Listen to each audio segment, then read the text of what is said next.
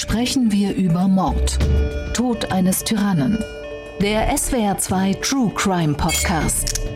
Mit Viktoria Merkulova, Holger Schmidt und dem früheren Bundesrichter Thomas Fischer.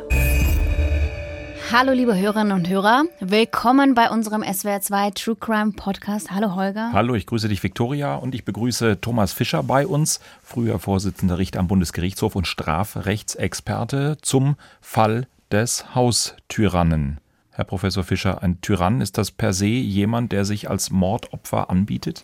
Finde ich eigentlich nicht, obwohl er natürlich sprichwörtlich sich dafür geradezu aufdrängt. Also der Tyrannenmord ist natürlich was äh, moralisch Hochstehendes in der Weltliteratur, aber ich würde mal sagen, im täglichen Leben ist ein Tyrann meistens auch nur eins von den eher Armschweinen, um das mal so auszudrücken. Jedenfalls muss man ihm nicht schon allein deshalb den Tod wünschen. Man könnte jetzt fast nochmal über das Wort Tyrannenmord ein bisschen philosophieren. Wenn es denn was Gutes, wenn es was Heroisches ist, wäre es dann nicht ein Tyrannentotschlag? Ja, natürlich. Aber auch der kann natürlich heimtückisch sein und dann wird er zum Wenn Mord, wir doch wieder beim Mord. falls der Tyrann Gut. schon das StGB in Kraft gesetzt Wortglauberei hat. beiseite. Viktoria, wir haben einen ja, ziemlich harten Fall. Und tatsächlich geht es hier um eine Frau, die einen Tyrannen erschossen hat. Er hatte sie 15 Jahre lang gedemütigt und terrorisiert. Der eigene Ehemann. Mein Körper ist übersät mit Narben. Von Stichen von der Schere, von Stichen mit dem Messer, von Abschürfungen, von allem Möglichen. Stellen Sie sich einen gewalttätigen Ehemann vor, der seine Frau jahrelang prügelt und misshandelt.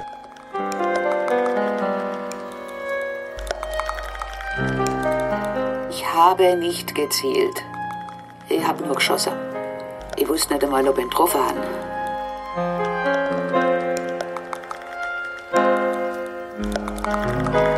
Für die Mandantin hatte einfach der Spuk dann ein Ende.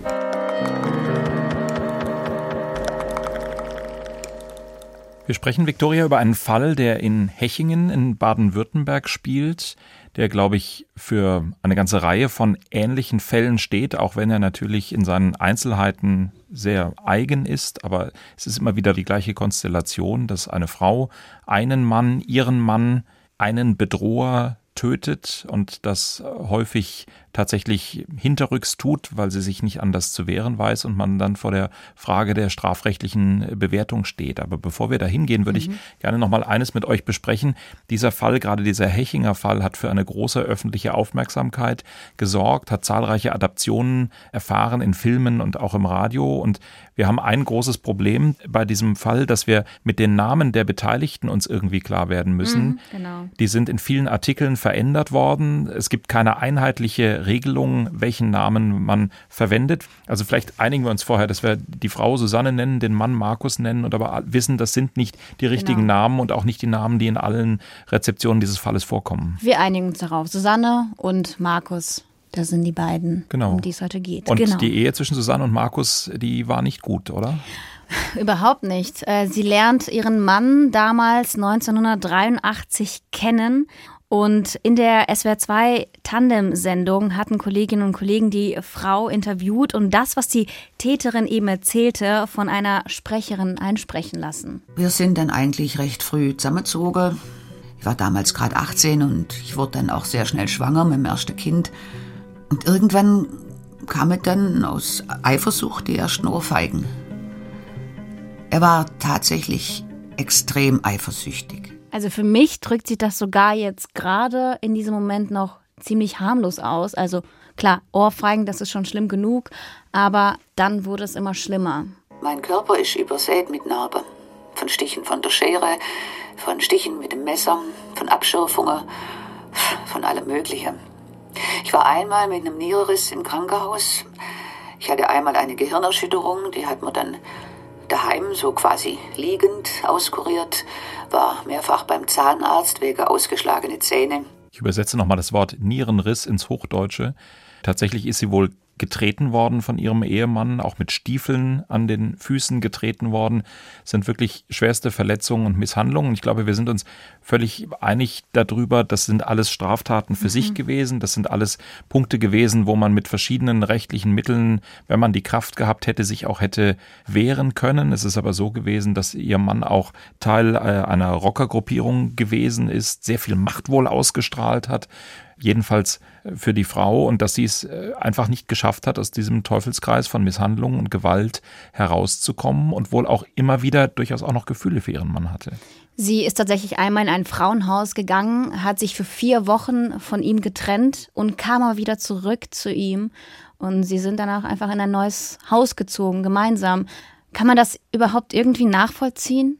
Für mich ist das sehr schwer, ja. sich das so vorzustellen, dass es in einer Beziehung so zugeht. Aber ich habe so die leise Befürchtung, dass das viel öfter passiert oder so aussieht, als man sich vorstellt. Fragen wir den Strafrichter Thomas Fischer. Solche grundsätzlich solche Konstellationen, Gewalt in der Ehe, gewalttätige Beziehungen, ist leider kein Einzelfall. Nein, das ist natürlich überhaupt kein Einzelfall, wobei das ja auch in verschiedenen Konstellationen vorkommt. Es kommt auch in der umgekehrten Variation vor und es kommt auch vor natürlich, dass äh, beide Partner einer Beziehung äh, gegenseitig äh, gewalttätig sind oder gemeinsam gegenüber Dritten und so weiter. Es kommt äh, zu Gewalt und äh, Bedrohungssituationen in äh, engen persönlichen Beziehungen sehr häufig und in den meisten Fällen sind Männer die Täter und Frauen die Opfer. Es gibt aber auch umgekehrte Fälle. Es gehören in der Regel, wenn das über einen längeren Zeitraum geht, gehören immer zwei dazu. Das bedeutet nicht dem Opfer eine, in Anführungszeichen, Schuld zuzuweisen, aber das Opfer ist natürlich immer ein Teil äh, auch der Ursache. Das Opferverhalten ist eine Ursache. Es geht ja da um massive Grenzüberschreitungen und äh, die kommen in der Regel nicht von heute auf morgen und nicht ohne weiteres und halten vor allen Dingen auch nicht ohne weiteres an sondern das sind immer sich entwickelnde Beziehungen, in denen Abhängigkeit eine Rolle spielt und viele andere Dinge, die psychologisch erklärbar sind und die dann dazu führen, dass solche Beziehungen über teilweise lange Zeiträume nach außen einigermaßen funktionieren oder auch von den Opfern selbst wieder aufgesucht werden, was dann im Außen so erscheint, dass man sagt, es ist unerklärlich, warum die oder der jetzt wieder zurückgeht zu ihm, warum sie sich da wieder überreden lässt. Das sind ja typische Abläufe, die dann zu Trennungen führen, dann zu tränenreichen Versprechungen, dass es äh, nicht mehr vorkommt oder irgendwelchen Ansätzen zu gemeinsamen Lösungen die dann nicht äh, gehalten werden. Und äh, da kann man sich natürlich von außen und im Nachhinein immer fragen, warum wird das wieder aufgesucht, warum wird das immer wieder neu durchlebt, solche Situationen. Aber das sind halt klassische Konfliktlagen, die sich aufeinander einspielen und die auch so eine gegenseitige Abhängigkeit natürlich immer voraussetzen. Das kommt schon relativ häufig vor. Der Volksmund hat da das Sprichwort dafür, sie liebten und sie schlugen sich und das verniedlicht die Sache vielleicht immer so ein bisschen, oder? Aber es, es scheint zumindest eine Zeit lang auch gesellschaftlich fast schon, ich will nicht sagen akzeptiert zu sein, aber man, man weiß, dass es solche Beziehungen gibt, oder? Ja, ich denke schon, dass es in den letzten äh, 30 Jahren vielleicht schon tendenziell immer mehr eigentlich auch nicht mehr als normal, an Anführungszeichen, angesehen werden, nicht als normale, wie soll ich sagen, nicht als Ausrutscher einer besonders emotional anregenden Beziehung angesehen werden, äh, vor allen Dingen natürlich nicht als normaler Ablauf von Konfliktausgleich, dass einer in einer Beziehung Gewalt ausübt und dass es auch in der Gesellschaft erstens skandalisiert wird, zweitens auch zunehmend ausgegrenzt und auch verfolgt wird. Ob das in genügend Fällen äh, so ist, das mag dahinstehen. Jedenfalls ist es ja nicht mehr so, dass diese klassischen Gewaltbeziehungen noch in irgendeiner Weise sozial abgesichert sind oder als äh, Ausrutscher dargestellt werden können. Also ich glaube, es gibt heute bis auf wenige Ausnahmen kaum noch Männer, die sich sozusagen damit rühmen würden oder bei ihren Kumpels damit angeben würden, dass sie ihrer Frau ab und zu mal einen kleinen Klaps äh, verpassen müssen, damit das Geschirr ordentlich abwäscht. Ich wollte gerade fragen, was ist eine klassische Gewaltbeziehung? Na, das ist eine klassische Gewaltbeziehung, äh, so eine Beziehung, wo halt einer, und zwar in der Regel der Mann, eine auch körperliche Macht über seine Familienangehörigen hat, über Frau und Kinder, wie so eine strafende Gewalt herrscht und sowohl Kinder als auch Frau körperlich misshandelt, körperlich züchtigt und so weiter. Das war ja vor einigen Jahrzehnten durchaus noch, ich will nicht sagen häufig, aber es war doch immerhin toleriert. und galt zwar als äh, nicht so recht gesellschaftsfähig, aber in den, sagen wir mal, ungebildeten gesellschaftlichen Schichten als verbreitet und es wurde auch nicht formell sanktioniert. Da wurde unter Nachbarn drüber gesprochen, aber es wurde nicht öffentlich skandalisiert, Sie wie das meinen, heute der dass- Fall ist. Es gab keine Frauenhäuser, es gab keine öffentlichen Stellen, die sich um sowas gekümmert haben. Und es war natürlich auch in wesentlich höherem Maße als heute ein Risiko, äh, solche Beziehungen dann zu beenden. Beispielsweise durch, durch Trennung, durch Scheidung und so weiter oder gar durch Strafanzeigen. Ja, wobei ich den Eindruck habe, nach Gesprächen sowohl mit Menschen im Rettungsdienst und Ärzten in Notaufnahmen als auch mit äh, Polizisten, dass es dann am entscheidenden Punkt, wenn etwas passiert ist und wenn man dann zum Beispiel in der Notaufnahme eines Krankenhauses gelandet ist, die Polizei hinzugerufen wird, weil es ganz klar häusliche Gewalt ist, die vorliegt oder in solchen Konstellationen. Und dann kommt die entscheidende Frage, ob denn die Betroffenen einen Strafantrag stellen und ob man denn tatsächlich jetzt den Schritt geht und sagt, jetzt versuche ich etwas hier auch mit den Mitteln des Strafrechtes und mit der Hilfe der Polizei zu unternehmen, dass es dann weiterhin in ganz vielen Fällen so ist, trotz wirklich schwerer Vorfälle, dass dieser Schritt dann nicht gegangen wird und man dann dem heulenden Ehemann dann doch irgendwie nochmal verzeiht oder sich's vorbehält, aber am Ende eben doch nicht zur Polizei geht und den letzten Schritt dann tatsächlich nicht geht. Das ist wahrscheinlich häufig der Fall, ja. Das mag sein. Ich will das auch nicht verurteilen. Es ist auch nicht äh, immer ein Zeichen von Schwäche oder von Dummheit oder von Inkonsequenz. Es kann auch plausible Gründe dafür geben. Die Menschen sind halt in vielerlei Abhängigkeiten emotionaler Art, wirtschaftlicher Art, organisatorischer Art, überlegen sich in solchen Extremsituationen dann spontan irgendwas und die Angebote, die von der Gesellschaft oder von den Institutionen der formalen Sozialkontrolle da äh, geboten werden, sind ja nun auch nicht in allen Fällen so überzeugend, dass man sagt, jetzt habe ich endlich die Lösung gefunden, ich muss mich in die Hände des Jugendamts und des Scheidungsgerichts begeben und dann wird mein weiteres Leben äh, glücklich sein. Das ist ja nicht der Fall, sondern man steht ja in der Regel dann vor Entscheidungen, ganze Lebensabschnitte sozusagen in, in die Tonne zu treten und zu sagen, jetzt ist alles vorbei, ja? Schluss mit Familie, Schluss mit Haus, Schluss mit äh, gemeinsamem Vermögen und, und Zukunftsplänen. Und äh, da muss ich jetzt durch und äh, alles ist vorbei. Nicht? Häufig ist ja so, dass da viel mehr Dinge noch dranhängen. Ja? Da gibt Suchtprobleme in der Familie und der Täter hat Suchtprobleme und da hängen Kinder dran. Also es gibt viele Gründe, warum man sagen könnte, ich, jetzt lassen wir das erstmal, jetzt versuchen wir es nochmal, jetzt ziehe ich mal eine Weile zu meiner Mutter zurück oder zu meinen Eltern zurück und dann wird man mal sehen, wie sich alles weiterentwickelt. Und nicht jedes Angebot dann zu sagen, jetzt machen Sie eine Strafanzeige und dann wird alles gut, äh, führt ja dann spontan auch zur Lösung aller Schwierigkeiten. Aber sie ist tatsächlich hier 15 Jahre lang misshandelt worden von ihrem Ehemann. 15 Jahre, das ist sehr, sehr lang. Und es ist so viel passiert, was man sich gar nicht vorstellen kann. Sie wurde verprügelt vor Menschen in einer Kneipe. Das war wohl eine versammelte Rockerbande, die natürlich den Mann auch kannte.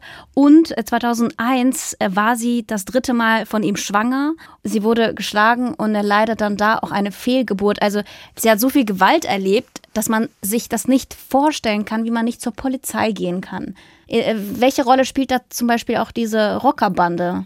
Kann ich nur drüber mutmaßen. Aber wenn etwas Rockerbanden auszeichnet, dann ist es äh, das ein extrem hierarchisches Verhältnis, dass Treue und Gehorsam die entscheidenden Faktoren sind. Und das ist jetzt nach meinem Verständnis, ohne dass ich hier einer Rockerbande angehört hätte, nicht dazu passt, dass man jetzt sagt, ey Kumpel, so darfst du deine Frau nicht vermöbeln, sondern dem Klischee nach ist das eher geduldet. Möchte Sie jetzt nicht, Herr Professor Fischer, nach Ihren Mitgliedschaften in Rockerbanden als früherer ich Rockmusiker ich fragen, zu aber offenbaren in der Hinsicht äh, würde aber mal vorsichtig sein, ob das jetzt eine Rockerbande ist oder eine Kegelbruderbande oder eine Saufkumpanenbande, äh, halte ich eher für sekundär.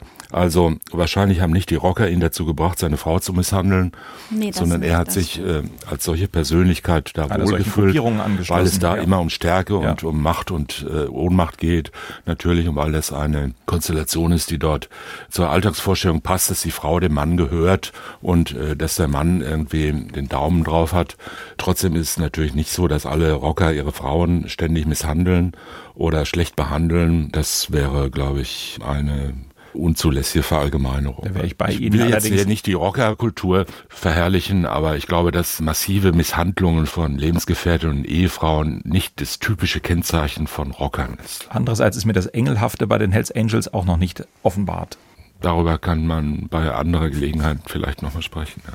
Schauen Ja. wir uns vielleicht noch, tatsächlich nochmal ihr Leben an und die Frage, ob sie aus dieser Spirale der Gewalt, so ist mein Eindruck, es ist nämlich auch immer schlimmer geworden mit der Zeit, so wie sie die Misshandlungen geschildert hat, welche Wege sie aus dieser Gewalt heraus gehabt hat. Dazu hat ihr Anwalt, als es dann zum Äußersten gekommen war, durchaus ein paar interessante Sätze gesagt. Ihr Anwalt, das war Mirko Metzler und er äußert sich im Grunde zu der Perspektive, die sie in der damaligen Situation hatte, bevor sie ihren Mann getötet hat. Diese faktische Möglichkeit, gegen einen wirklich Gewalttätigen, gegen einen wirklich gewaltbereiten und in der Rockerszene tief verwurzelten Mann auszubrechen, die Möglichkeit bestand faktisch für meine Mandantin seinerzeit nicht. Also hat sie ihn getötet. Der hat ihn getötet am 21. September 2001. Und zwar war das wahrscheinlich auch so ein Fall, der auch mal so vorgekommen ist.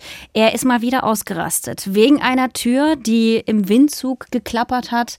Er schlägt seine Frau zu Boden, er tritt auf sie ein, kniet auf ihr, schlägt ihr ins Gesicht und geht dann weg, kommt gegen halb vier nachts aus seinem Lokal, der hat eine Gaststätte, äh, nach Hause, beschimpft sie wieder, bespuckt sie, schlägt sie, geht schlafen. Sie bleibt noch wach, weil sie die Kinder um 6 Uhr morgens in die Schule bringen will. Ja, und dann morgens gegen 9 Uhr entdeckt sie seinen Revolver und ja, das sagt sie selbst zu dem Tathergang. Ich habe nicht gezielt. Ich habe nur geschossen. Ich wusste nicht einmal, ob ich ihn getroffen habe. Ich habe damit gerechnet, dass der jede Sekunde um die Ecke kommt. Ich bin hinterm Nachttisch kauert. Ich habe damit gerechnet, jetzt, jetzt kommt er gleich, jetzt kommt er gleich, jetzt bringt er dich um. Jetzt, jetzt bringt er dich um. Ich bin gesessen, gefühlte halbe Ewigkeit. Irgendwann einmal, dann habe ich mich traut und hab so ums Eck guckt und ihn gesehen auf dem Boden. Bin rausgegangen und hab die Tür zugemacht. Und das, was wir da hören, um das nochmal vielleicht einzuordnen, das ist eine Schauspielerin, die ein Interview mit Susanne nachspricht, damit ihre Anonymität gewährt wird. Sie hat dieses Interview SWR 2 Tandem gegeben und daraus haben wir dieses Stück nochmal gehört. Also das ist authentisch, was wir gehört haben, auch wenn die Stimme eine Schauspielerin gewesen ist und nicht sie selber. Daraufhin ruft sie dann auch die Polizei sofort und wird festgenommen. Sie sagt, sie war's und dann kommt's zum Prozess. Und an dieser Stelle würde ich sagen, klar können wir uns gleich angucken, wie das juristisch tatsächlich weitergegangen ist, aber ich würde gerne mit Thomas Fischer darüber sprechen, was haben wir jetzt hier? Ein Tötungsdelikt? Ohne Frage. Eine ganz lange Vorgeschichte eigener Verletzungen. Was ist es juristisch?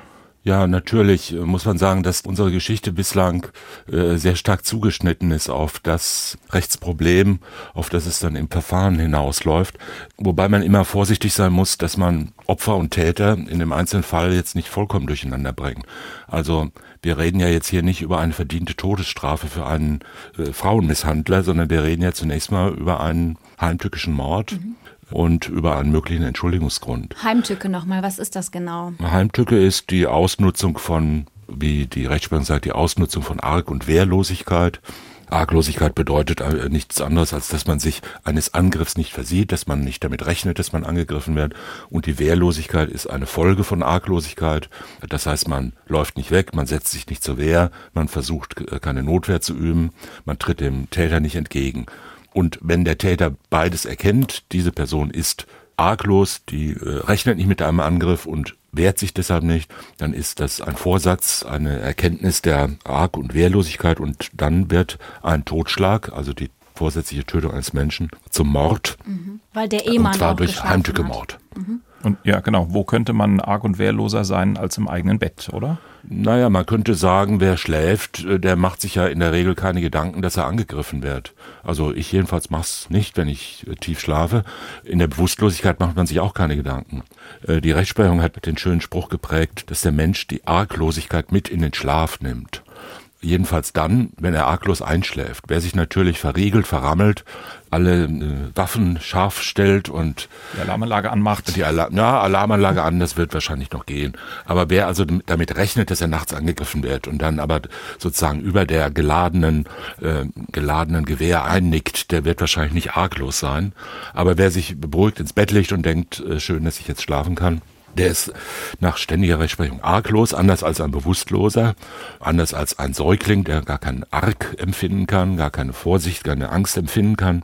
Und deshalb ist nach ganz allgemeiner Meinung es auch möglich, einen Schlafenden im Schlaf heimtückisch zu töten. Das ist hier geschehen. Und dann stellt sich halt die Frage, äh, gibt es irgendwelche Gründe, äh, warum das entweder gerechtfertigt sein könnte oder entschuldigt, entschuldigt sein, könnte. sein könnte. Wobei die Schilderung, die die Beschuldigte hier gegeben hat, die wir gehört haben, natürlich auch mit einer gewissen Vorsicht zu genießen ist. Also ich glaube, sie hat nicht nur achtmal auf ihn geschossen, sondern ihn achtmal auch getroffen. Also dass es völlig ungezielt gewesen sein könnte, ist schwer vorstellbar, äh, auch wenn sie sich im Nachhinein nicht mehr daran erinnert. Sie wird nicht mit geschlossenen Augen blindlings irgendwo hingeschossen haben. Mhm. Ihr Hinweis ist natürlich völlig richtig. Wir reden letztlich bei dem Getöteten von einem Opfer. Und natürlich geht es dann um, um, um Rechtfertigung, eine mögliche Rechtfertigung. Aber vielleicht, um das nochmal rauszuarbeiten, die Tatsache, dass er jetzt selber so gravierende Körperverletzungen und Straftaten gegen die Frau verübt hat, das beseitigt diesen Mord keinesfalls. Dieser Mord als Delikt, der bleibt uns erhalten, den kriegen wir nicht schon als Tatbestand dadurch weg, dass die Vorgeschichte so war, wie sie war. Natürlich nicht. Das wäre ja einfach ein System der Selbstjustiz. Äh, die Frau hat ja nicht eine Strafe vollstreckt, auch wenn viele äh, Hörer jetzt vielleicht meinen, dass es ihm recht geschehen ist. Man kann das natürlich auch so darstellen, dass dieser Mensch eine einzige Zumutung gewesen ist für seine Umgebung und insbesondere für seine Ehefrau. Das mag auch so gewesen sein. Trotzdem war er ja wahrscheinlich nicht nur ein schlechter Mensch und die Frau war nicht nur ein Engel. Und es gehören, wie gesagt, immer zwei dazu. Und dass er selber ein Mensch war, der viele Straftaten begangen hat, der seine spätere Mörderin gequält hat, und Gewalt gegen sie ausgeübt hat, das äh, steht ja außer Frage. Und das wären auch nicht selbstverständlich, wenn man es verfolgt hätte, alles Straftaten gewesen. Wenn sie denn so beweisbar gewesen wären und sich herausgestellt hätten, wäre er dafür zu Recht bestraft worden. Natürlich ist diese Frage des Heimtückemordes insgesamt in die Diskussion geraten, weil man äh, etwas plakativ häufig sagt, die Heimtücke ist die Tötungsmethode der Schwachen, weil die halt nicht wie der klassische Wildwestkämpfer seinem ihrem Gegnern offen gegenübertreten, in mannhaftem Kampf äh, sich messen und dann immer schon mit so einer kriegerischen Haltung in die Welt gehen und deshalb, um die Tötung eines solchen Menschen zu bewerkstelligen, häufig nur zu heimtückischen Mitteln greifen können. Wobei wir auch aus den Wildwestfilmen wissen, dass bei den äh, unterlegenen wenigen Guten gegen die bösen vielen die List sowieso immer das Mittel der Wahl ist. Natürlich, da ist die Heimtücke natürlich immer ganz besonders schlau und soll man sich immer freuen mit den Heimtückischen, weil die so schlau sind, weil die Bösen ja immer überlegen sind. Das ist in diesem Fall vielleicht auch so. Trotzdem, es ist nicht so, dass die große Mehrzahl aller heimtückischen Tötungen jetzt lauter arme, wehrlose Menschen sind, die äh, böse, gewalttätige Menschen umbringen, weil sie es anders nicht können. Das kommt vor und das ist natürlich auch eine sehr problematische Konstellation, die ja auch in diesem Fall problematisiert worden ist und zu der Entscheidung geführt hat, so wie sie äh, dann letzten Endes gefallen ist. Aber es ist nicht die Regel. Man kann nicht sagen, die heimtückische Tötung ist von vornherein nicht legitim äh, als Mord anzusehen, weil das immer nur schwache Menschen sind, die sich mit letzter Kraft gegen böse Gewalttäter durchsetzen müssen. Also haben wir in der Systematik des Strafrechtes einen Mord ohne Wenn und Aber, müssen uns aber mit der Frage äh, auseinandersetzen, ob das, was in dieser Tathandlung passiert ist, dann in den weiteren Folgen gerechtfertigt oder entschuldbar ist. Richtig? So ist es. Genau. Wie funktioniert das? Ja, wir haben ja eine Systematik in unserem Strafrecht, wie soll ich sagen, die nicht natürlich vorgegeben ist, die sich aber aus der Entwicklung des Strafrechts so ergeben hat, dass wir unsere Taten nach sogenannten Tatbestandsmerkmalen feststellen. Bei der Tötung ist es ganz einfach, da muss ein Täter, ein jemand, eine andere Person töten. Das ist hier sicher der Fall. Und wenn das auf eine bestimmte Weise geschieht, in diesem Fall heimtückisch, haben wir ja schon drüber gesprochen, was es ist, dann ist es Mord. Das ist der Tatbestand. Und wenn man diesen Tatbestand willentlich, also sagen wir vorsätzlich, verwirklicht, dann hat man im Prinzip im Grundsatz den objektiven, also den äußeren und den inneren Tatbestand des Mordes in diesem Fall vollendet. Stellt sich die Frage, ob es irgendeinen Grund gibt, warum das, äh, obwohl das Rechtsgut Leben ja hier vernichtet ist und äh, obwohl die Vernichtung eines Rechtsguts natürlich in der Regel indiziert, dass es rechtswidrig ist, ob irgendwas dagegen spricht. Es gibt sogenannte Rechtfertigungsgründe. Der bekannteste Rechtfertigungsgrund ist die Notwehr und die Einwilligung beispielsweise ist auch häufig ein Rechtfertigungsgrund. Der Arzt begeht also, viele Körperverletzungen. Bei der, bei der Körperverletzung durch einen Arzt beispielsweise willigen wir ständig ein und deshalb ist natürlich der Arzt auch nicht wegen Körperverletzung strafbar. In die Tötung darf man nicht einwilligen, jedenfalls hm, in vielerlei Hinsicht, also in, in manchen Konstellationen nicht. Das spielt ja keine Rolle, der, äh, der Geschädigte hat ja nicht eingewilligt, sondern es geht hier allenfalls um Notwehr oder Nothilfe. Und wenn man, wenn man sagt, sie hatte Angst um ihre Kinder und wollte sie beschützen und Angst um ihr Leben, ja, könnte das als Notwehr... Könnte ein Notwehraspekt sein, wenn Notwehr vorliegt. Gelten?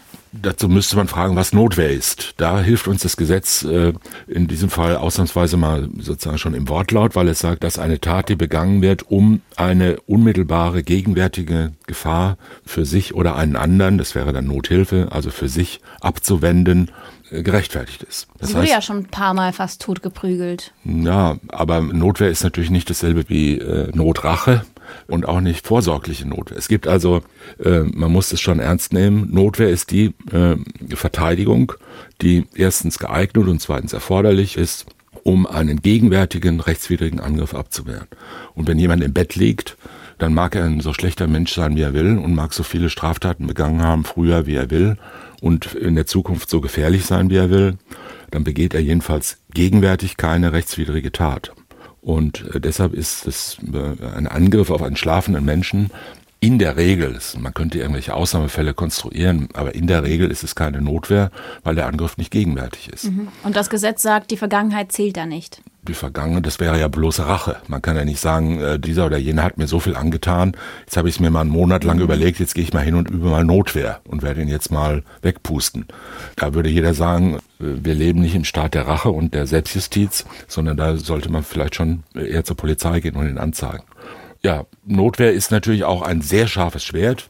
Äh, Notwehr fragt nicht nach Verhältnismäßigkeit, äh, da gibt's keine Abwägung zwischen den einzelnen Rechtsgütern. Man darf auch jemanden schwer verletzen, der nur das Fahrrad klauen will oder der einen nur leicht verletzen will. Notwehr ist eine, ein sehr starkes Recht, was deshalb auch nur sehr eingeschränkt und sehr punktuell angewendet werden darf. Not als Notwehr oder als Nothilfe für jemand Dritten. Und die Notwehr oder Nothilfe richtet sich immer gegen den Täter und nie gegen eine dritte Person. In diesem Fall, so hat sie auch das Gericht völlig zu Recht gesehen, war eine Notwehrlage der Frau nicht gegeben. Das bedeutet nicht, dass damit schon endgültig eine Rechtfertigung oder eine Entschuldigung ausgeschlossen ist, aber jedenfalls der Rechtfertigungsgrund der Notwehr lag nicht vor. Es gibt dann andere Gründe, das könnte ein rechtfertigender Notstand sein oder ein entschuldigender Notstand. Der Unterschied klingt vielleicht ein bisschen akademisch, ist aber in der Praxis von großer Bedeutung. Denn wir haben ja gerade gehört, gegen rechtswidrige Taten darf man sich wehren und gegen äh, rechtmäßige darf man sich ja nicht wehren. Mhm. Und äh, gegen einen Angriff, der nicht gerechtfertigt ist, hätte man ja selber wieder ein Notwehrrecht. Hier ging es dann um äh, letzten Endes um die entscheidende Frage, ob die Frau in einer Situation eines sogenannten entschuldigenden Notstands äh, sich befunden hat. Und, äh, Was ist das, entschuldigender das war Notstand? Ja streitig. Das ist ein Rechtsinstitut, was äh, Jurastudenten hassen wie die Pest. Sehr mögen in Klausuren und ähm, was nicht ganz einfach ist und was sehr umstritten ist. Ich kann es Ihnen mal so zitieren. Mhm. Äh, das ist äh, geregelt im Paragraph 35 des Strafgesetzbuchs und da heißt es, wer in einer gegenwärtigen, nicht abwendbaren Gefahr für Leib, Leben oder Freiheit eine rechtswidrige Tat begeht, um die Gefahr von sich, einem Angehörigen oder einer nahestehenden Person abzuwenden, wenden, handelt ohne Schuld. Das ist der Satz 1. Und jetzt mal auf es muss also übersetzt. eine gegenwärtige, nicht anders abwendbare Gefahr vorliegen. Ja. Das gilt aber nicht, wenn der Täter nach den Umständen, zum Beispiel weil er die Gefahr selbst verursacht hat oder in einem besonderen Rechtsverhältnis stand, ihm zugemutet werden kann, die Gefahr hinzunehmen. Dann kann die Strafe gemildert werden, wenn es nicht ein besonderes Rechtsverhältnis ist. Also eine doppelte Ausnahme auf die es jetzt nicht ankommt. Die zweite mhm. Ausnahme können wir vergessen. Das wären besondere Rechtsverhältnisse, Feuerwehrleute oder Polizeibeamte oder Menschen, die von Berufswegen oder ihrer Funktion nach gehalten sind, Gefahren hinzunehmen. Mhm. Ein Ehepartner ist nicht von vornherein dazu äh, verpflichtet, Gefahren hinzunehmen, verprügelt zu werden. Es könnte allerdings sein, dass jemand verpflichtet ist, äh, Gefahren anders abzuwenden, beispielsweise durch Anrufung anderer Hilfe. Wir sind heute in dem Fall, in dem extrem schwierigen Rechtsgebiet. Ich würde gerne noch mal einen Schritt zurückgehen und würde sagen, wir haben also festgestellt, die Tötung ihres Ehemannes, das war ein Mord ohne Wenn und Aber, subjektiv, objektiv, es war ein Mord. Wir haben gesagt, es ist keine Notwehr gewesen, ähm, es ist eine rechtswidrige Tat gewesen und wir fragen uns jetzt eben, wie ist es auf der Ebene der Schuld? Können wir was für die Frau tun darüber, dass es entschuldbar ist, richtig? Ja. Und wie gehen wir jetzt vor? Dann muss man jetzt prüfen, ob ein solcher Entschuldigungsgrund vorliegt. Ein, ein, ein Rechtfertigungsgrund liegt nicht vor, weil ja auch eine Verhältnismäßigkeit zwischen den Rechtsgütern nicht äh, gegeben ist. Die Vernichtung des Lebens ist natürlich das äh, Schlimmste, was passieren kann. Das ist das höchste Rechtsgut. Und man kann die Vernichtung des Lebens bei einer nicht gegenwärtigen Gefahr nicht damit rechtfertigen, dass man körperlich bedroht ist in der Zukunft. Also geht es nur um eine mögliche Entschuldigung. Und da müssten die Voraussetzungen gegeben sein, die der Paragraph 35, die zitierte Vorschrift, vorsieht. Eine gegenwärtige, nicht anders abwendbare Gefahr. Mm, diese Frau wurde im ersten Prozess, warum im ersten, sagen, sagen wir später, sie wurde im ersten Prozess vom Landgericht Hechingen zu neun Jahren Haft verurteilt wegen Mordes. Und das, worüber wir gesprochen haben, das wurde dann später nochmal überprüft, weil die Frage des entschuldigenden Notstandes nicht geklärt wurde im ersten Prozess. Ein Jahr später erst hat der BGH das überprüft, ob das Urteil so überhaupt richtig ist und wurde neu verhandelt. Ich finde es krass, dass der BGH dann das Urteil aufgehoben hat. Kommt das häufig vor? Ja, nicht sehr häufig, nicht so häufig, wie die Angeklagten es gerne hätten. ähm, aber es kommt natürlich vor. Mhm, okay. Also es, es, ist auch nicht die Mehrheit aller äh, Revisionen, die zur Aufhebung des Urteils führen. Aber natürlich etwa vier oder acht oder manchmal zehn Prozent der Fälle. Ist es schwer, so ein Urteil aufzuheben, das eigentlich schon da ist? Nein, das ist der. Für Thomas Fischer war es ein Federstrich. Das ist, das ist der Job sozusagen. Ja. Das ist die Aufgabe des äh, Revisionsgerichts zu prüfen, ob die Urteile, die angefochten werden, äh, rechtsfehlerfrei sind oder rechtsfehlerhaft sind. Und wenn sie rechtsfehlerhaft sind, werden sie aufgehoben. Und zwar soweit sie rechtsfehlerhaft sind. Es gibt also viele Entscheidungen des Bundesgerichtshofs, die äh, Urteile teilweise aufheben und teilweise die Revision verwerfen. Also beispielsweise der Schuldspruch ist in Ordnung, die Strafe ist falsch zugemessen, weil ein Strafzumessungsgrund gewählt wurde, der nicht gewählt werden durfte, weil Widersprüche in der Berechnung sind oder äh, aus welchen Gründen auch immer. Also es gibt äh, ja unendlich viele mögliche Fehler, die in so einen Urteilsgründen mhm. drin sein können. Dass ein Urteil insgesamt aufgehoben wird, das äh, kommt schon auch vor. Es ist nicht gerade jeden Tag so und natürlich auch nicht beim Verurteilen wegen Mordes, dass da massenhaft Mordverurteilungen aufgehoben werden, aber es ist auch kein seltener Einzelfall. In der Regel ist es nur eine Aufhebung, äh, eine vorläufige Aufhebung, weil der Bundesgerichtshof ja nicht selbst in der Sache entscheidet, also nicht selbst die Beweislage prüft und auch nicht selbst die Strafe zumisst, sondern auch hier war es ja so, dass ein Rechtsfehler darin gesehen wurde, dass das Landgericht sich mit der Frage des entschuldigenden Notstands, und zwar sowohl objektiv als auch subjektiv aus der Sicht der Frau, der Angeklagten, nicht näher beschäftigt hatte, weil alle Voraussetzungen nach Ansicht der ersten entscheidenden Kammer des Landgerichts Hechingen äh, nicht gegeben waren. Das mhm. hat der BGH aufgehoben und hat gesagt, möglicherweise lag ja schon objektiv ein entschuldigender Notstand vor, also eine gegenwärtige, nicht anders abwendbare Gefahr. Das ist gar nicht richtig geprüft worden. Dementsprechend wären Und wenn das nicht der Fall wäre, könnte es ja möglicherweise so sein, dass die Frau gedacht hat, das äh, sei so. Auch das wäre ja eine Möglichkeit. Und deshalb hat man dann das Urteil aufgehoben. Und da das insgesamt ja dazu führen könnte, dass die Täterin, wie ich vorhin zitiert habe, handelt ohne Schuld, das heißt keine Schuld hat, wäre dann der ganze Schuldspruch äh, aufzuheben. Und deshalb war das Urteil insgesamt aufzuheben. Es war nicht nur eine Frage der Strafzumessung, mhm. äh, denn wer ohne Schuld handelt, der kann ja nicht verurteilt werden. Es ist äh, gleichgültig, ob er einen Entschuldigungsgrund hat oder ob er aus psychischen Gründen schuldunfähig ist. Eine Verurteilung, egal wegen was, setzt Schuld voraus.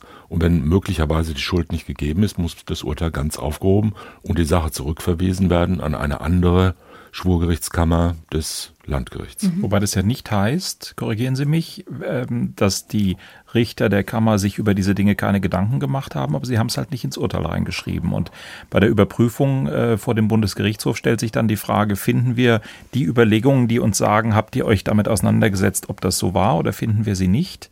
Also es muss nicht heißen, dass die nicht ihr Handwerk verstanden haben in der Kammer, sondern es kann bedeuten, dass es schlicht und ergreifend einfach nicht aufgeschrieben worden ist. Zum Beispiel. Also in den Entscheidungen des Bundesgerichtshofs steht dann natürlich immer, der Tatrichter hat nicht bedacht, dass. Klassische Formulierung. Erstens sind es fünf Tatrichter und nicht einer. Das heißt ja nicht nur der Vorsitzende, der Richter, wie es in der Presse immer so schön heißt, sondern es sind ja fünf Richter in einer Schwurgerichtskammer, drei Berufs- und zwei Laienrichter. Und was die bedacht haben, das wissen wir nicht und das weiß der BGH natürlich auch nicht. Wir wissen nur, was, was sie geschrieben haben. Ja. Und zwar Wochen oder Monate lang, nachdem sie beraten haben und äh, nachdem sie zu ihren Entscheidungen gekommen sind. Aber man muss sagen, wenn sie es bedacht hätten, dann hätten sie es wahrscheinlich auch aufgeschrieben. Denn das lernt man ja als Richter, dass man die Gründe aufschreiben kann. Das ist ja das, was das Revisionsgericht der Bundesgerichtshof prüft, ob die Verurteilung auf Gründen beruht, die vernünftig sind. Äh, nicht, ob die wahr sind, ob das die wirkliche Wirklichkeit ist, ob die Zeugen gelogen haben oder nicht. Das kann der Bundesgerichtshof alles nicht entscheiden. Und was die Frau gedacht hat, weiß der Bundesgerichtshof auch nicht. Und ob das getötete Opfer jetzt ein schrecklicher Rocker war oder ein ganz liebevoller Ehemann, das weiß der Bundesgerichtshof auch nicht. Die wissen nur, er ist tot. Und das Landgericht hat festgestellt, er war kein guter Mensch. Und er hat seine Frau gequält und die hat achtmal auf ihn geschossen. Und wie das zu werden ist, das mhm. ist zunächst die Aufgabe des Tatgerichts, also des Gerichts, das die Angeklagte und die Zeugen sieht und die Beweise erhebt. Und wenn dann in der Darstellung des Ablaufs sich Lücken zeigen, Widersprüche zeigen, zum Beispiel eine Darstellung des Tatablaufs und der Tatvorgeschichte, wie wir sie hier gehört haben, ständige Quälereien, starke Bedrohungslage, extreme Angst der Frau und dann eine solche äh, Gewalttat, dann drängt sich natürlich auf die Frage, des Notstands, also zunächst der Notwehr, aber auch dann des Notstands und der subjektiven Vorstellung der Frau über ihre Lage zu prüfen. Das drängt sich so auf, dass der Fehler dem Bundesgerichtshof dann als Rechtsfehler auffällt. Und deshalb steht dann da in der Entscheidung des Bundesgerichtshofs, der Tatrichter hat das nicht hinreichend bedacht.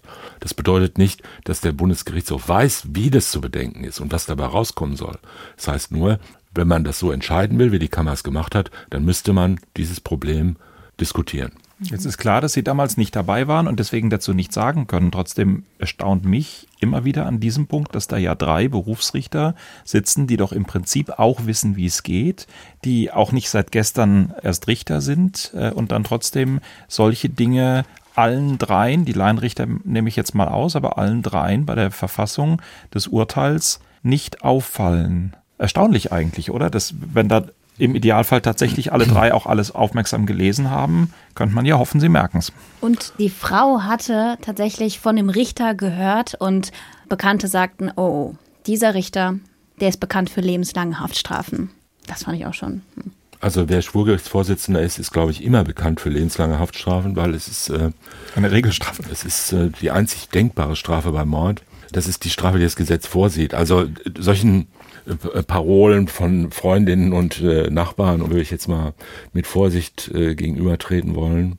Es geht nicht darum, ob man harter oder weicher Richter ist. Wenn ein Mord geschehen ist, muss man äh, schauen, ob das der Fall ist und ob ein Rechtfertigungs- oder Entschuldigungsgrund vorliegt.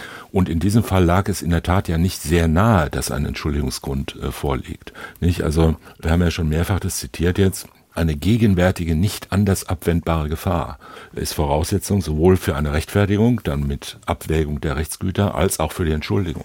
Und der Mann lag im Bett. Der war zwar über Jahre hinweg äh, gewalttätig, lag aber in diesem Fall, als er getötet wurde, im Bett und schlief. Die Frage, ist die Gefahr gegenwärtig? Natürlich bestand die Gefahr, dass er weiter gewalttätig ist, aber ist diese Gefahr gegenwärtig? Zweitens, ist sie nicht anders abwendbar?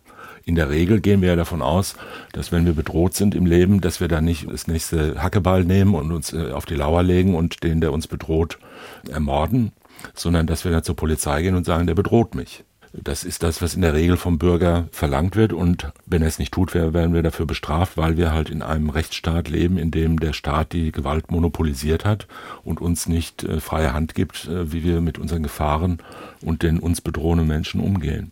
In diesem Fall hat die Frau das nicht gemacht. Alle sagen spontan, ja, das kann man verstehen, die arme Frau, die hat aber Angst gehabt. Und äh, dann stellt sich die Frage, ist die Gefahr gegenwärtig? Ist sie so gegenwärtig, dass sie im Sinne des Gesetzes gegenwärtig ist? Ja, das kann sie sich jederzeit realisieren oder könnte man von der Frau nicht verlangen, äh, dass sie wartet, bis der Alte ausgeschlafen hat oder äh, dass sie das Haus verlässt und auf die Polizeiwache geht oder ins Frauenhaus geht und sich versucht in Sicherheit zu bringen. Äh, das sind alles äh, Dinge, die einem ja zunächst mal, wenn man Staatsanwalt oder Richter ist, oder die Sache mit etwas Distanz äh, sich anschaut, die einem rechtlich und tatsächlich auffallen. Es kann nicht sein, dass jemand nur, weil er Angst hat, nur weil er sagt, ich habe Angst, ich fühle mich unterlegen und mh, hm, ich weiß nicht genau, ob ich dem auf Dauer entkommen kann, ja, dann, dann fürchte ich mich immer weiter und wenn der überlebt, dann wird er mich vielleicht verfolgen. Er findet mich auch, wenn ich wieder zu meinen Eltern ziehe oder in eine andere Stadt ziehe oder meinen Namen ändere. Dann, äh, ich werde meines Lebens nicht mehr froh, also bringe ich ihn lieber um. Das ist ja auch zunächst mal eine Überlegung, wo wir nicht sagen, ja, das finden wir aber gut. Ne? Sondern man soll keine Menschen umbringen. Das ist die Regel, äh, die im Gesetz steht. Also es drängt sich jetzt nicht zwingend auf, dass man sagt, diese Frau, die muss entschuldigt sein. Und äh, im zweiten Durchgang, das werden wir dann ja äh, noch hören, ist das Gericht ja dann zu einer Lösung gekommen, die jetzt sagen wir moralisch und aus der Sicht der breiten Schichten der Bevölkerung wahrscheinlich irgendwie als gerecht erscheint und die der Frau einigermaßen entgegengekommen ist. Aber so ohne weiteres äh, sich aufdrängt war das nicht. Nehmen Sie es gerne vorweg.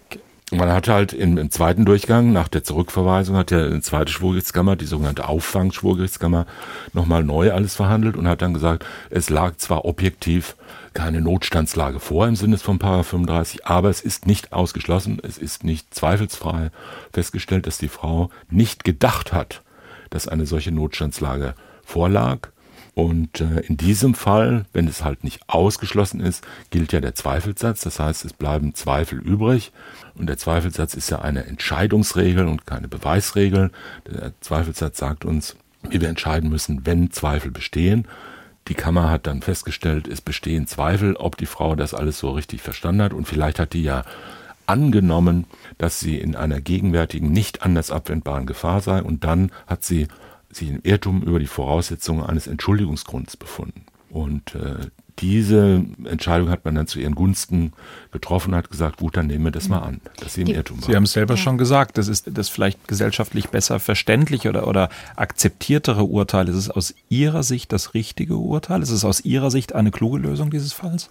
Hm, so wie er sich äh, darstellt, äh, nach der Urteils- und Aktenlage, ist es ein richtiges Urteil. Mehr kann man dazu nicht sagen. Wenn man Täter, Opfer, Umstände nicht selbst persönlich untersucht, geprüft, gesehen hat, kann man mehr mhm. dazu nicht sagen, als dass das in sich naheliegend ist und äh, auf der Grundlage der Feststellungen, die getroffen worden sind, ein Urteil, was sehr gut vertretbar ist. Und was für viel öffentliche Aufmerksamkeit gesorgt hat, was eine große Debatte, gerade dieser Fall auch nochmal eben über diese Fallkonstellation und äh, weiter noch, gesellschaftlich weiter auch auf die Frage äh, Gewalt in der Ehe, die Möglichkeiten, sich dem zu entziehen. Das hat eine große Debatte gegeben, in die sich auch der damalige äh, Bundesjustizminister eingeschaltet hat, ähm, Heiko Maas, der wie häufig sehr instinktsicher erkannt hat, dass das öffentlichkeitswirksam ist. Stellen Sie sich einen gewalttätigen Ehemann vor, der seine Frau jahrelang prügelt und misshandelt. Irgendwann erschlägt dieser Mann seine Frau. Wegen Mord wird er dann vermutlich nicht bestraft, weil er kein Mordmerkmal verwirklicht hat. Die gepeinigte Ehefrau dagegen, die in ihrer Not keinen anderen Ausweg weiß, tötet ebenfalls ihren Peiniger. Aber weil sie ihrem Mann körperlich unterlegen ist, kann sie die offene Konfrontation mit dem gewalttätigen Partner nicht suchen. Sie tötet ihn deshalb im Schlaf und hat dann heimtückisch gemordet. Vergleicht er Äpfel mit Birnen oder hat er in gewisser Weise recht? Er hat in gewisser Weise recht, wobei man dazu sagen muss, dass daraus keine Konsequenzen gezogen worden sind. Äh, die Bundesregierung hat ja umfangreich und laut tönend angekündigt, dass sie die äh, Vorschriften über den Tötungsdelikte reformieren will, unter anderem mit dieser Begründung. Wobei das natürlich ein wirklich herausgenommener Fall ist, der, wie man sieht, auch andere Lösungen zulässt. Und es ist natürlich auch nicht der Regelfall des Heimtückemordes, aber es ist ein Fall. Und so wie er jetzt von Herrn Maas dargestellt worden ist, ist er natürlich auch ungerecht. Aber äh, die Bundesregierung hat ja gar nichts gemacht, ne? sondern äh, die Sache ist, äh, nachdem zwei Jahre lang äh, herumgetönt wurde, sang- und klanglos eingestellt worden, weil einer der Koalitionspartner der Ansicht war, das würde dann möglicherweise dazu führen, dass man erstens einen minderschweren Fall des Mordes einführen müsste, nämlich gerade für solche Fälle. Und äh, dass dann die Angst sehr groß war, dass äh, die Strafkammern in Deutschland äh, zu häufig dazu kämen, minderschwere Falle des Mordes anzunehmen und äh, aus Gründen die äh, öffentlichkeitswirksam nicht gut ankommen, dann statt lebenslang nur noch 15 Jahre geben. Und da hat man gesagt, na, das wollen wir natürlich nicht. Wir wollen ja keine Knochenerweichung des Strafrechts und die lebenslange Freiheitsstrafe, die muss als Regelstrafe für Mord unbedingt bestehen bleiben. Daran ist das ganze Projekt letzten Endes gescheitert, nachdem man zwei Jahre lang Konferenzen veranstaltet, jede Menge äh, Fachaufsätze geschrieben und sehr viel intensiv darüber diskutiert hat. Es ist äh, sehr schade, dass es gescheitert ist und deshalb hat äh, sozusagen dieser O-Ton des früheren Bundesjustizministers einen etwas bitteren Beigeschmack weil er aus seinen eigenen Worten, er und die Bundesregierung keinerlei Konsequenzen gezogen haben. Und es sind ja sehr große Worte damals geschwungen worden. Es ist auch immer wieder betont worden, der Mordparagraph an sich in seiner ganzen Gestalt sei ja im Grunde auch ein Relikt einer Initiative aus der NS-Zeit und von dem wollte man sich trennen und tatsächlich übrig geblieben ist gar nichts ist gar nichts. Es, gab etwa Anfang der 80er Jahre schon mal einen solchen Auf, Aufwallung auch da hat man große Kommissionen eingesetzt und riesige Gutachten geschrieben. Und die Professoren haben sich die äh, Köpfe heiß geredet. Und äh, nach drei Jahren ist alles eingeschlafen. Dann war 25 Jahre Ruhe und dann kam die neue Aufwallung oder 30 Jahre Ruhe, die neue Aufwallung und auch die ist jetzt vorbei. Man hört nichts mehr davon. Die Entwürfe liegen alle vor und sind im Bundesjustizministerium irgendwo äh, zu den Akten gelegt worden. Jetzt warten wir alle wieder 20 Jahre, bis eine neue Generation von Rechtswissenschaftlern das Thema mal wieder aufgreift. Aber es ist alles, schade. Aber ist alles neu zu sortieren im Strafgesetzbuch und, und besser und praktisch anwendbarer zu machen, ist aus Ihrer Sicht denkbar? Es ist erstens denkbar, es wäre zweitens naheliegend und es wäre auch nicht sehr schwierig.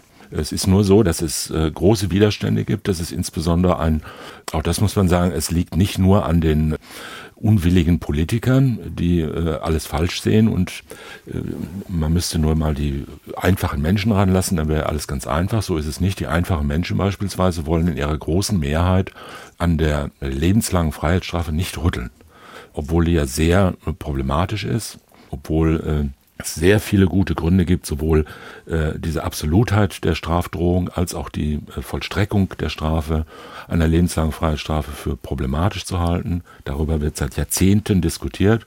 Trotzdem äh, findet sich in der Bevölkerung bei Umfragen keine Mehrheit dafür, das abzuschaffen, wie es in anderen Ländern ja schon geschehen ist, sondern wir leben ja gerade in einer Zeit, in der nach möglichst harten Strafen und nach immer eigentlich nach einer Ausweitung der lebenslangen Freiheitsstrafe gerufen wird. Und äh, wenn man fragt, soll die lebenslange Freiheitsstrafe für Mord bestehen bleiben, ist eine große Mehrheit der Bevölkerung eher dafür, weil sie das als äh, eine symbolische Bestätigung der Rechtsordnung als solcher ansieht.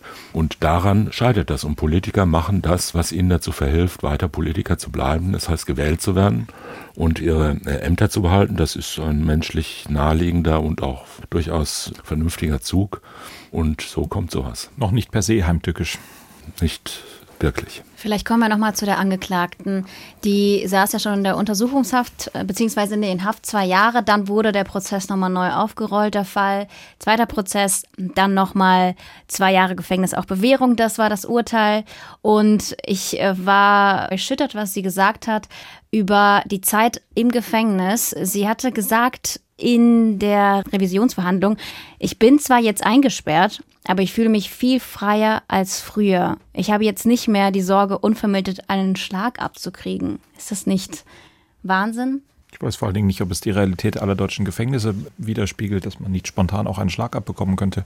Also, mm, ich das kann, dazu nichts sagen. Äh, also wie wenn die, ich wie, in der Situation, das kann alles sein, aber ja. äh, ich bemühe mich trotzdem etwas äh, um Distanz bitte das zu verstehen. Die Frau hat eine Chance gehabt äh, in diesem Verfahren und das war die Chance, die sich verwirklicht hat. ohne eine lebenslange Freiheitsstrafe davon zu kommen. Und das war die Chance, sich genau so zu äußern und genauso darzustellen, wie sie es getan hat. Ich will damit nicht sagen, dass das vorgeschützt war, dass es falsch war, dass es irgendwie unmoralisch war. Aber es ist auch nicht verwunderlich. Und wenn ich an ihrer Stelle, wenn ich ihr Verteidiger gewesen wäre, hätte ich auch gesagt, dass man auf diesem Ticket möglichst weit reiten sollte. Mhm. Tatsächlich sagte ihr Anwalt Mirko Metzler später, sie konnte nach all dem, was sie da durchgemacht hat, ein neues Leben sogar anfangen. Für die Mandantin hatte einfach der Spuk dann ein Ende. Sie konnte dann wenige Monate nach der letzten Hauptverhandlung dann für sich ihr neues Leben planen. Ich war sehr überrascht, wie stabil meine Mandantin während des gesamten Verfahrens war. Es wird nicht wenig Mandanten und Angeklagte geben, die in einer solchen Situation emotional zusammenbrechen oder auch später nicht mehr ins Leben zurückfinden. Es ist ein Stigma, das ist gar keine Frage, dass sie rechtskräftig wegen Mordes verurteilt ist.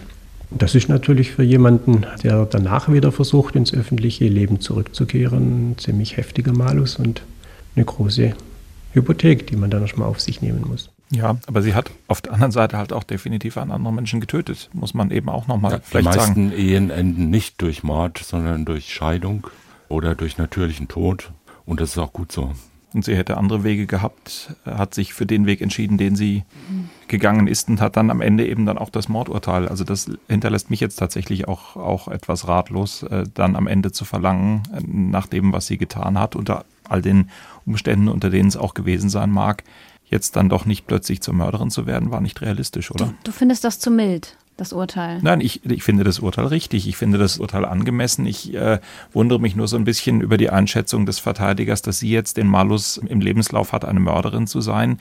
Ja, aber tatsächlich, sie ist es doch. Sie ist eine Mörderin. Allerdings mit ihrer Vorgeschichte denke ich, hat man einiges nachvollziehen können, obwohl man einen Mord natürlich nie nachvollziehen kann. Weswegen sie keine lebenslange Freiheitsstrafe. Nachvollziehen, nachvollziehen kann Oder, man. Ja. Nachvollziehen kann man vieles. Also man kann auch heimtückische Morde ohne Entschuldigungsgrund nachvollziehen. Das ist ja nicht so, dass diese Taten äh, jedes menschliche Vorstellungsvermögen übersteigen würden. Es gibt gute mhm. Gründe, jemanden zu ermorden, aus Rache beispielsweise und aus anderen äh, Gründen, die aber nicht anerkannt sind und die wir in unserer Rechtsgemeinschaft auch nicht wollen. Wir wollen nicht, dass Menschen äh, einfach erschossen werden im Schlaf. Und zwar auch die schlechten Menschen sollen nicht erschossen oder erschlagen oder erwürgt werden und auch äh, nicht von Menschen, die ein schweres Leben haben oder die von den Menschen, die getötet werden, schlecht behandelt werden. Wir haben dafür Regeln und diese Regeln sind äh, sehr wichtig und das ist der Grund, warum solche Verfahren geführt werden und warum das Strafrecht einen solchen, wie soll ich sagen, einen solchen Aufriss macht darum, dass ein Rocker getötet würde. Es ist ein Mensch und niemand hat äh, bei uns das Recht, andere Menschen umzubringen, bloß weil sie sie schlecht behandelt haben. Das ist so.